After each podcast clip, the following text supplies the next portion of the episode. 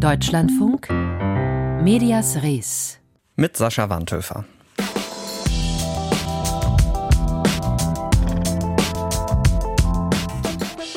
Ein Mann schaut grimmig entschlossen mit vom Winde verwehten blonden Haaren, Halstuch, Hosenträger, die geballte Faust geht Richtung Betrachter.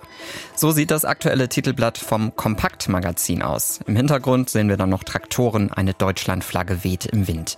Der Titel Bauern, Bonzen und Blockaden. Friede den Dörfern, Krieg den Palästen. Wenn Sie in diesem Monat schon in einer Bahnhofsbuchhandlung waren, dann kennen Sie das Cover vielleicht. Da liegt das vom Verfassungsschutz als gesichert rechtsextrem geführte Magazin oft besonders präsent aus. Wieso sich das bald ändern dürfte, darüber sprechen wir gleich. Und wer vor allem wegen politischer Posts bei Instagram und Threads ist, der wird enttäuscht sein. Wen das schon immer genervt hat, wenn da Politik in die Timeline gespült wurde, der dürfte sich freuen. Denn politische Inhalte sollen dort bald weniger Reichweite bekommen. Unser erstes Thema heute. Wer künftig bei Threads oder Instagram etwas Politisches postet, muss damit rechnen, dass das deutlich weniger Menschen sehen als früher. Mit dieser Ankündigung hat Instagram-Chef Mosseri für einige Aufruhr gesorgt. Aber was genau heißt das eigentlich? Darüber habe ich vor unserer Sendung mit dem Social-Media-Experten Gavin Karlmeier gesprochen und ihn gefragt, was ändert sich da für uns, wenn wir auf Threads oder Instagram unterwegs sind? Also so ganz hundertprozentig klar kann man das nicht beantworten. Also die Ankündigung liest sich wie folgt, dass Threads und Instagram die algorithmische Verstärkung politischer Inhalte zukünftig verhindern möchte. Was das also bedeutet, ist, dass mir eigentlich nur noch Inhalte von politischen Accounts oder, und da muss man ein bisschen einschränken, von Accounts, die zumindest von Instagram als politisch eingestuft werden, ähm, nur noch dann angezeigt werden, wenn ich ihnen folge. Das heißt, alle Orte, an denen mir Inhalte empfohlen werden, also zum Beispiel in, dem, in der Reels-Übersicht oder unter der Suche oder die vorgeschlagenen Accounts, da soll eben nichts Politisches mehr stattfinden. Wie begründet Meta das? Also das ist auch nicht so ganz sauber formuliert, ehrlicherweise. Also Meta hat diese Schritte schon ähnlich für Facebook 2021 angekündigt. Also das Verhindern der Verstärkung und Empfehlung politischer Inhalte. Und da haben sie davon gesprochen, dass Tests in unterschiedlichen Märkten, dazu gehört zum Beispiel Kanada, dass die ergeben hätten, dass die Nutzerinnen und Nutzer sich tatsächlich eine unpolitischere Erfahrung bei ihren Netzwerken wünschen würden. Das lässt sich allerdings nicht so richtig überprüfen, denn tatsächlich ist es es ja so, dass wir eigentlich gar keine Einblicke in die Art und Weise haben, wie die Algorithmen funktionieren. Es gibt da so ganz grobe Übersichten darüber, welche Aspekte jetzt eine Rolle spielen bei der Frage, wird mir ein Inhalt angezeigt oder nicht. Aber die Gewichtung, die Auswahl der jeweiligen Gewichtungen, das ist alles völlig unklar, blackboxig und behaupten können sie dementsprechend viel darüber, was wir eigentlich so wollen und was nicht. Ich traue mich jetzt gar nicht zu fragen, aber was heißt denn dann politisch für Meta? Auch das ist leider höchst unbefriedigend, denn in der eigenen Formulierung, ähm, es gibt Screenshots, die diese Einstellungsmöglichkeit anzeigen, mit der man sich ja über, diesen Algor über diese algorithmische Einschränkung hinwegsetzen kann. Also professionell nennt man das dann Opt-in, kann man einschalten, dass einem trotzdem noch politische Inhalte empfohlen werden. Und da gibt es das erste Mal eine Konkretisierung davon, was politisch eigentlich bedeutet. Und die Formulierung lautet denkbar unglücklich.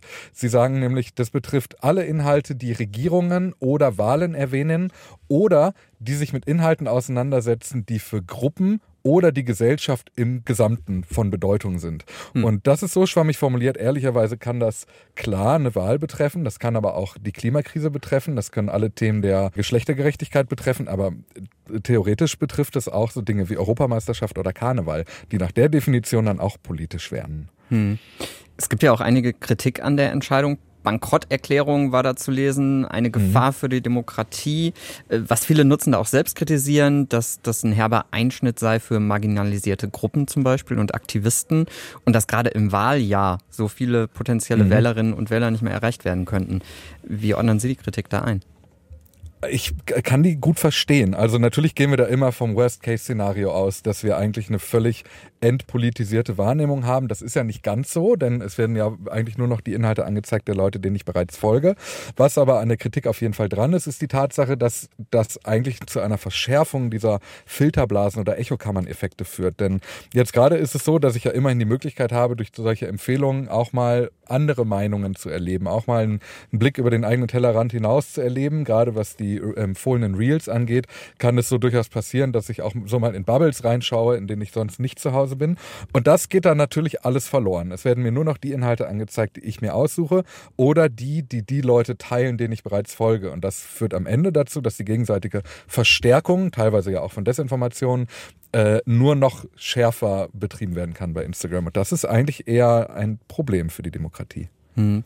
Wobei ja die Inhalte, die dann mal vielleicht in eine andere Bubble brechen, ja oft auch die sind, die dann besonders polarisierend und dadurch dann erfolgreich sind, oder? Es gibt ja auch Leute, die sagen, naja, also Algorithmen und Politik, das funktioniert sowieso nicht so richtig und Social Media ist auf Provokation und Verkürzung ausgelegt. Also vielleicht mhm. sollten wir Debatten eh woanders abhalten als bei Threads oder Instagram. Haben die nicht irgendwie einen Punkt?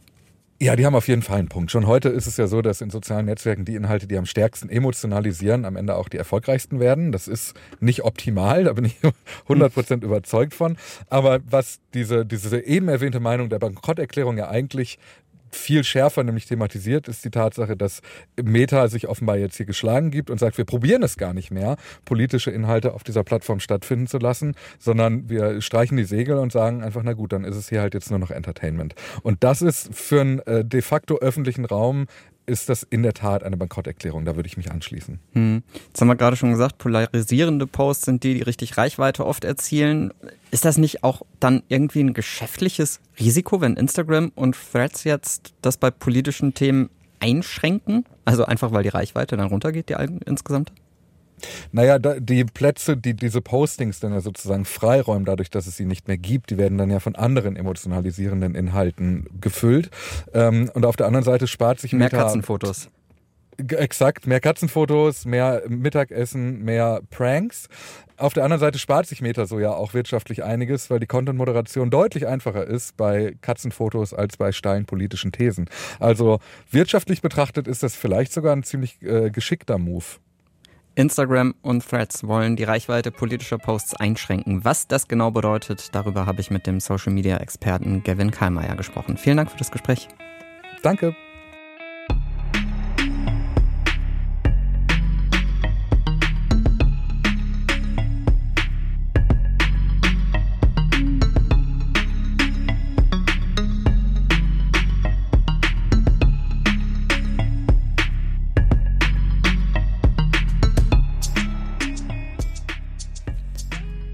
Asylbombe, wie wir uns retten können. Feindbild Deutsche, von den Germanen bis Rammstein.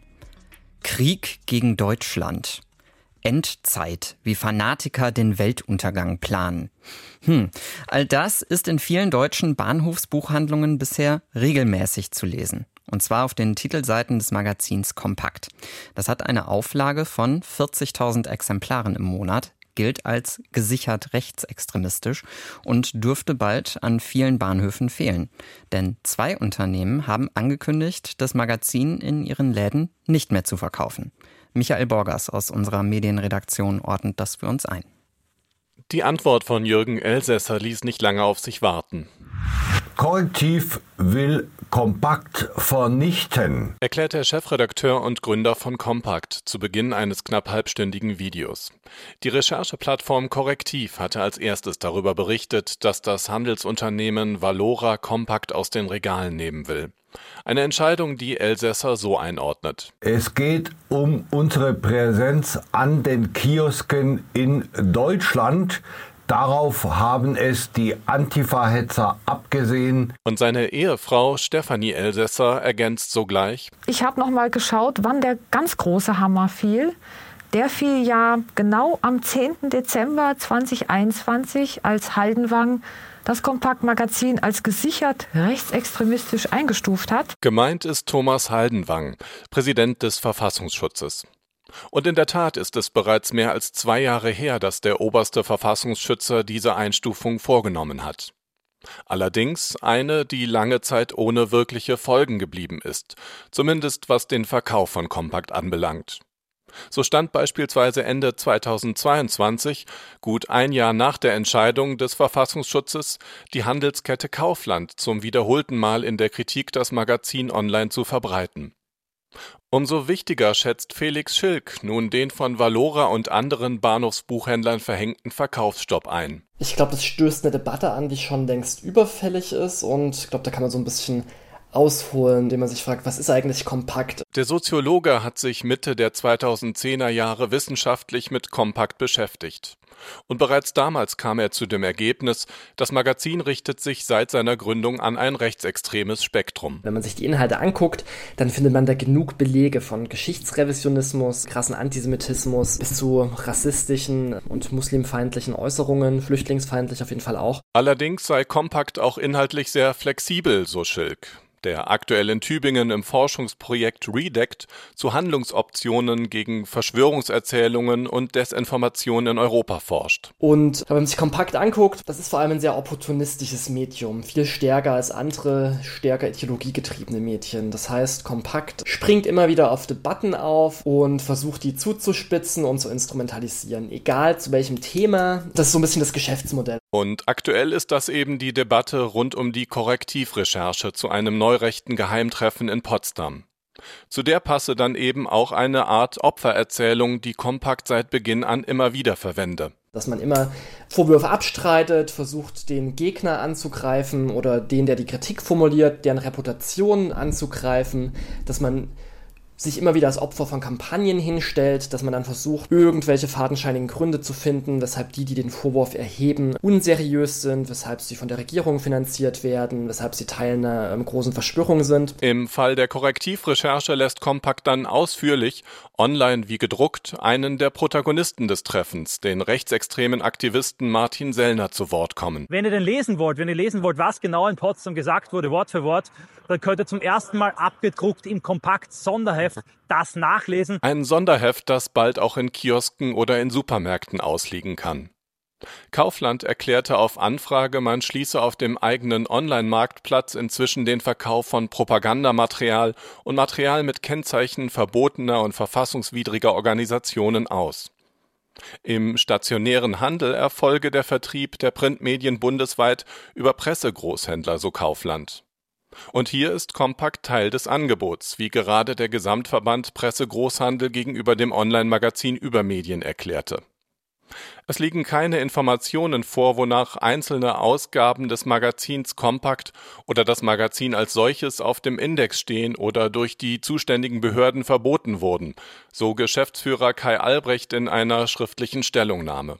Und er verweist auf die Pressefreiheit und den daraus folgenden neutralen Versorgungsauftrag des Pressegroßhandels auch wenn für Kompakt das Internet immer wichtiger geworden sei im Laufe der Jahre und die meisten Hefte über Abos verkauft würden, der Vertrieb von Heften an Bahnhöfen oder in Supermärkten bleibe wichtig, betont Felix Schilk. Wenn die irgendwo stehen, in ganz, ganz vielen Supermärkten und Bahnhofskiosken, ähm, kompakt ist so gestaltet, dass die sehr sprechende Kaffer haben. Das heißt, ähm, die springen einen an, die sind provokativ, die sind bunt, die haben krasse Schlagzeilen und das ist natürlich daraus angelegt, dass die im Buchhandel sofort Leute anspringen und gegebenenfalls entweder Stimmungen nochmal anfachen, dazu beitragen oder Leute neugierig machen, da mal reinzugucken. Und genauso entfalte Kompakt Wirkung, auch wenn es nicht gekauft werde. Das ist quasi auch wie, wie so ein kleines Propagandaposter, was irgendwo hängt. Wenn das jetzt in der ersten Reihe steht, ähm, dann wirkt das. Ein Effekt, der nicht zu unterschätzen sei.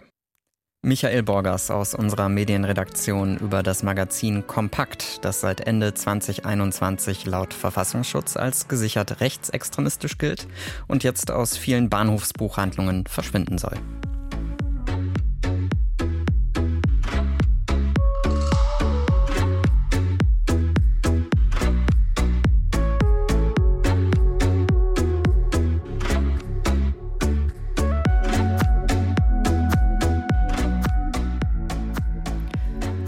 Der eine ist in Österreich ein prominenter Kabarettist und Journalist, Florian Schäuber. Der andere, der wohl nicht weniger bekannte Chef des österreichischen Bundeskriminalamts, Andreas Holzer. Schäuber hatte dem BKA-Chef folgenschwere Arbeitsverweigerung vorgeworfen. Dabei ging es um Akten rund um den Ibiza-Skandal. Für Holzer war das üble Nachrede, also Zucker vor Gericht. Jetzt gibt es ein Urteil gegen den Journalisten. Nicht das erste und vermutlich auch nicht das letzte. Unser Österreich-Korrespondent Wolfgang Fichtel über einen Fall, in dem es auch um die Pressefreiheit in Österreich geht. Vor Gericht geht es darum, was ein Kolumnist schreiben und kritisieren darf, was noch berechtigte Kritik ist oder Tatsachenbehauptung oder schon üble Nachrede. Letzteres urteilt die Richterin und der jetzt verurteilte Florian Schäuber widerspricht, erwartungsgemäß. Das Urteil ist auch noch nicht rechtskräftig. Das ist ein Anschlag auf die Kunst- und Meinungsfreiheit und deshalb werden wir natürlich dagegen berufen. Also doch eine Grundsatzfrage, kein normaler Strafprozess. Es geht um Presse- und Meinungsfreiheit in einem überschaubaren Land, das immer wieder über bizarre Skandale staunt und im alljährlichen internationalen Pressefreiheitsranking weit von den vorderen Plätzen entfernt ist. Deshalb auch macht dieser Prozess vor dem Landesgericht in Wien Schlagzeilen. Auch im bereits zweiten Rechtsgang, wie das hier heißt. Es wird nicht der letzte sein. Florian Schäuber sagt, warum? Weil die freie Meinungsäußerung, die Kritik an einem Spitzenbeamten, der im Mittelpunkt der Öffentlichkeit steht, Herr Holz als jemand, der massiv in die Öffentlichkeit drängt, hier verunmöglicht wird. Kurzer Rückblick in eine Republik Österreich, in der das berüchtigte Ibiza-Video noch nicht gedreht war. Sebastian Kurz war noch nicht Kanzler, der Ex-FPÖ-Mann HC Strache war noch nicht sein Vizekanzler. Aber es gab den Anwalt, der später die Idee zum Video hatte und davor hausieren ging, auch zum Bundeskriminalamt mit Belastungsmaterial über HC Strache. Die Rede ist von Fotos mit Taschen prall gefüllt mit Bargeld in HC Straches Kofferraum. Ergebnis der Vertretertour null. Deshalb schrieb Schäuber Jahre später und ironisch gemeint, sagt Schäuber, über BKA-Mann Holzers, Zitat, rätselhafte Untätigkeit und, Zitat, folgenschwere Arbeitsverweigerung, weil damals nicht ermittelt wurde. BKA-Mann Holzer aber verstand Amtsmissbrauch, also üble Nachrede. Schäuber betont, von Amtsmissbrauch war nie die Rede. Also Freispruch für Schäuber in der ersten Instanz, der aber kassiert wurde vom Oberlandesgericht und jetzt eben Schuldspruch und 7000 Euro Geldstrafe für Schäuber, die Hälfte auf Bewährung. Holzers Anwalt dazu gegenüber dem ORF zu Protokoll gegeben und nachgesprochen. Weil unrechtmäßige Tatsachenbehauptungen nie vom Grundrecht auf Meinungsäußerung getragen werden können. Schäubers Medienanwältin Maria Windhager schüttelt da nur den Kopf. Hier geht es wirklich um eine Grundsatzfrage. Hier geht es um Kunstfreiheit, um Meinungsäußerungsfreiheit. Und wenn man das Urteil so stehen lässt, dann äh, können wir einpacken einpacken. Das wird nicht passieren. Amnesty International in Wien spricht von Slap-Klagen, die in Österreich zunehmen würden. Also Klagen mit oft hohen Streitwerten, in der Sache nicht immer haltbar begründet, mit denen kritische Medien eingeschüchtert und vom Recherchieren abgehalten werden sollen. Slap, strategische Klagen. Manche davon, wie die des milliardenschweren Energiekonzerns OMV gegen die österreichische Rechercheplattform Dossier, haben es schon auf die Theaterbühne geschafft als Lehrstück in Sachen Demokratie. Demnächst wieder im Wiener Volkstheater. Schäuber und Holzer treffen sich aber wohl nochmal vor Gericht. Und dann würde es wohl langsam auch genug Stoff geben für eine Netflix-Serie. Ich sehe da mindestens zwei Staffeln und Christoph Walz in der Hauptrolle. Aus Wien war das Wolfgang Fichtel über den Gerichtsprozess zwischen Österreichs BKA-Chef Holzer gegen den Kabarettisten und Journalisten Schäuber.